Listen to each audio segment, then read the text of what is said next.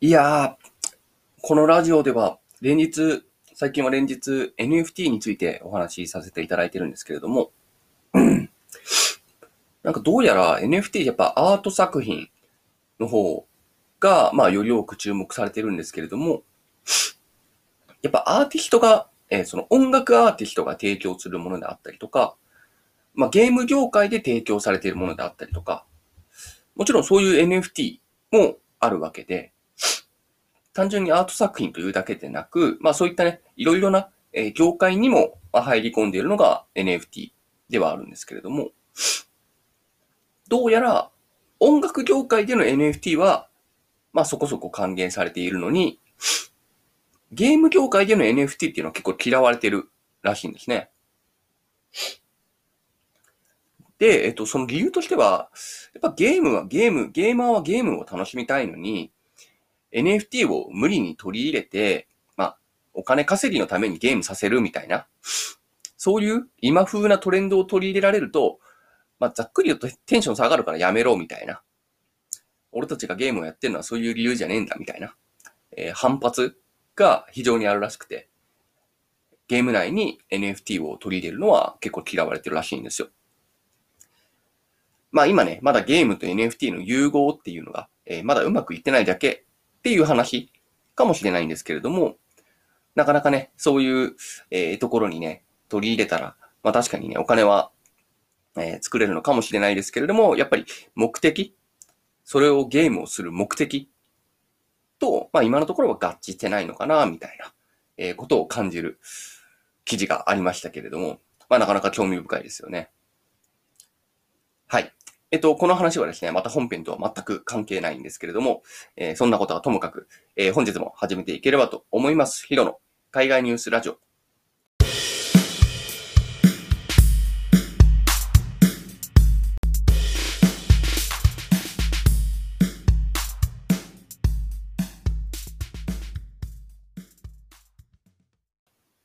ということで、今日はですね、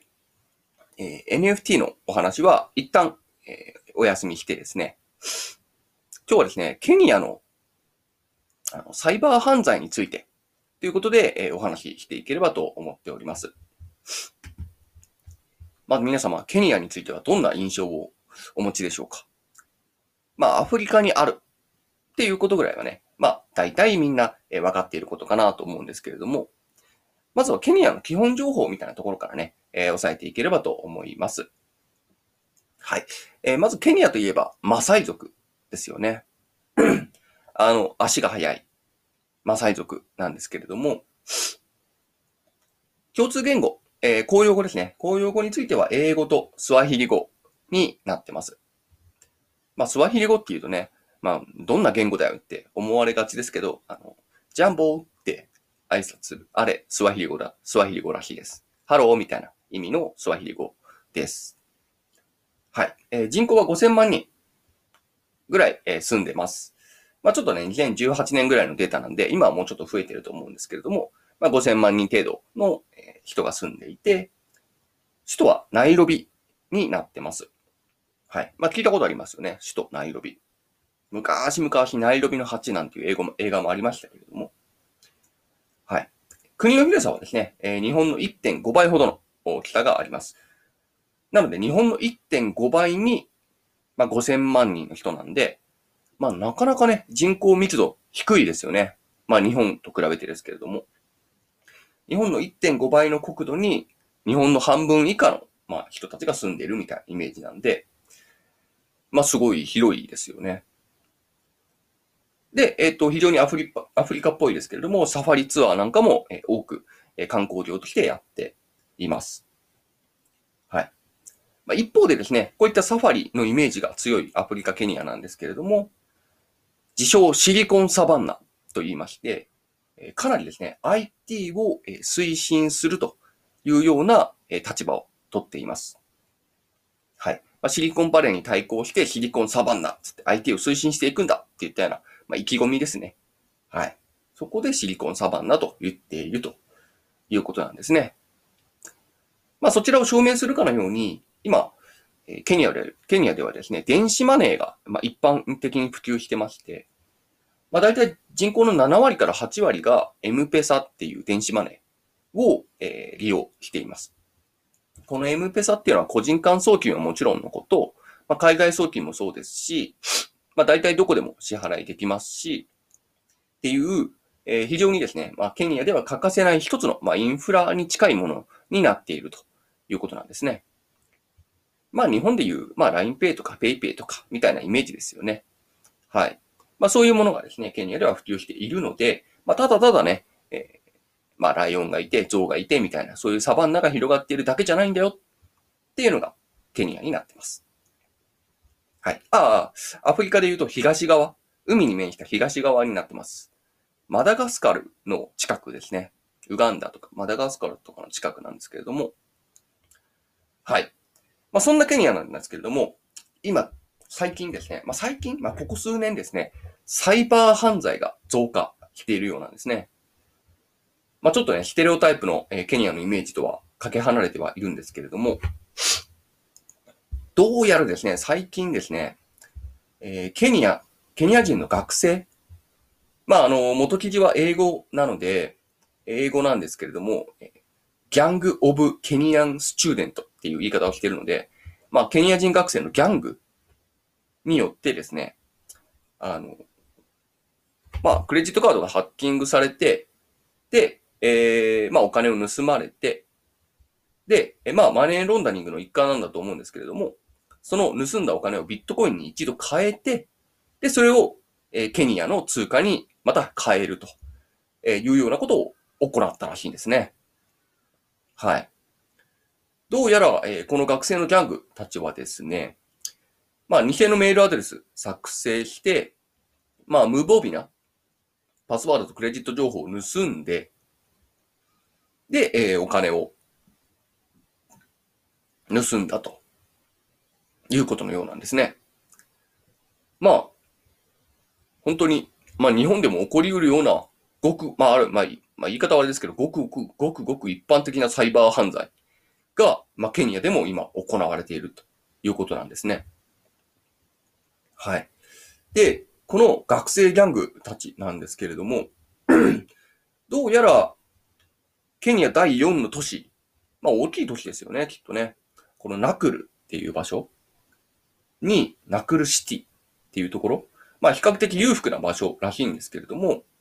で、えっと、ここでですね、まあ、逮捕されたということなんですね。で、えっと、この逮捕された時には、えー、まあ、5台のパソコン、4台の携帯電話、えー、2台の Wi-Fi、3台のハードディスクと、まあ、あとは SIM カード各種が発見されたということで、本格的なサイバー犯罪ギャングのようなんですね。はい。まあ、きっとね、あの、今回捕まったこと以外にも余罪が結構あるのか、っぱね、贅沢な生活、不動産の購入、土地の売買とか、そういうことを、えー、していたっていう証拠も見つかっているようで、まあ、これだけでもね、かなり、あの、ケニアでサイバー犯罪が増えてるんだな、起こってるんだなっていう背景がね、ちょっと見え隠れしますよね。はい。まあ、実際にですね、ケニアの方でも本当にフォーク、フォークボンボっていう名前のハッカー集団なんかも、まあ、過去にいたりとかして、で、そのハッカー集団なんかは2013年から2017年にかけて、まあ、4億円ぐらいのお金をですね、まあ、企業とか金融機関とか政府とかから騙し取って、騙し取った、えー、過去なんかもあるようで、まあ、それ以外にもですね、元サイバー犯罪のセキュリティ専門家とかを含む、えギャングのメンバーがですね、まあ、政府組織からですね、39億円盗んだりとかですね。はい。とか、東アフリカ最大の銀行から、えー、お金を盗もうとハッキングを試みたとかですね。いろいろな犯罪がですね、実はケニアでも起こってます。サイバー犯罪が起こってます。はい。やっぱり IT の発展にはこういうことってやっぱ付き物なんですよね。はい。まあ、その他にもですね、まあ、さらにさらにですね、あの、投資家からお金集めて、えー、年利5%から10%を、まあ、還元すると、えー、約束したネズミ子、まあ、ポンジスキームを行っていたビットスキームサークルっていうのがあったようで、まあ、ここでもですね、11億円程度のお金を、盗まれて失っているということなんですね。はい。まあ今、ケニアですね、ケニアではですね、こういった、えー、犯罪に対抗してですね、えー、2018年に、まあ、あの、罰を重くする、えー、法律を作ったんですけれども、それでもなかなか減らないということで、えー、科学捜査、こういったサイバーに対する、えー、科学捜査研究所を新たに設立したと、えー、いうことなんですけれども、はい。まあ、こういった記事を、えー、見つけましてですね、まあ、ケニアでは犯罪が増えてる、えっ、ー、と、電子犯罪、えー、ネットの犯罪が増えてるよって言った、え、記事なんですけれども、はい。まあ、こういったね、えー、電子犯罪というかネット犯罪に関しては、まあ、なんとなくね、アメリカとかヨーロッパとか、もちろん日本とか、えー、中国とか、そういうイメージを持ちがちだとは思うんですけれども、もう今、現在ではですね、こういったアフリカのケニアでも起こる時代になってます。はい。まあ、まあ、ある意味こういった犯罪が起こるぐらい、ケニアでも、そういったネットの普及っていうのがもうごくごく一般的になっているし、まあ、こういったね、犯罪に対抗する手段っていうのも、やっぱり整備をちゃんとしていかないと、まあ、何十億何百億というお金が犯罪組織に流れてしまうということなんですね。はい。まあなかなかね、こういう犯罪っていうのはね、まあ EC サイトとかの詐欺も含めて、なんだかんだ毎日起こってたりとかするので、こういうところに対する対策、うん、それこそまあ、今回に関してはビットコインを介してケニアの通貨に変えたりとかしてたりとかしているので、やっぱビットコインとかそういう新しいネット商品、ネット商品という言い方はあるけどね、仮想系、仮想通貨みたいなところがやっぱ使われがちなので、まあ日本ももちろんですし、まあ世界各国ね、早急に対策っていうのをどんどん作っていかなければいけないんだなというところはありますよね。はい。なので本当に、まあ、先進国だけじゃなくて、まあ、こういったケニアとかね、まあおそらく他のね、南アフリカとかナイジェリアとかね、まあそういった他の国でも間違いなく起こっていることなんで、まあ対策をしていかなければただただ盗まれていくだけなので、まあどうしていくかですよね。難しいところだと思います。はい。まあ、こういったところでね、え今後対策を考えていかなければいけないというようなお話ではございました。はい。皆様、いかがお考えでしょうか？ということで、えー、本日は終わりとなります。えっ、ー、と、こちらのえー、放送に関するですね、ご意見、ご感想なんかは、えー、ツイッターで、えー、ハッシュタグ、ヒロのラジオ、えー、ヒロとラジオがカタカナで、えー、ヒロのラジオで、えー、つぶやいていただけますと大変嬉しいです。えー、それでは、良い一日を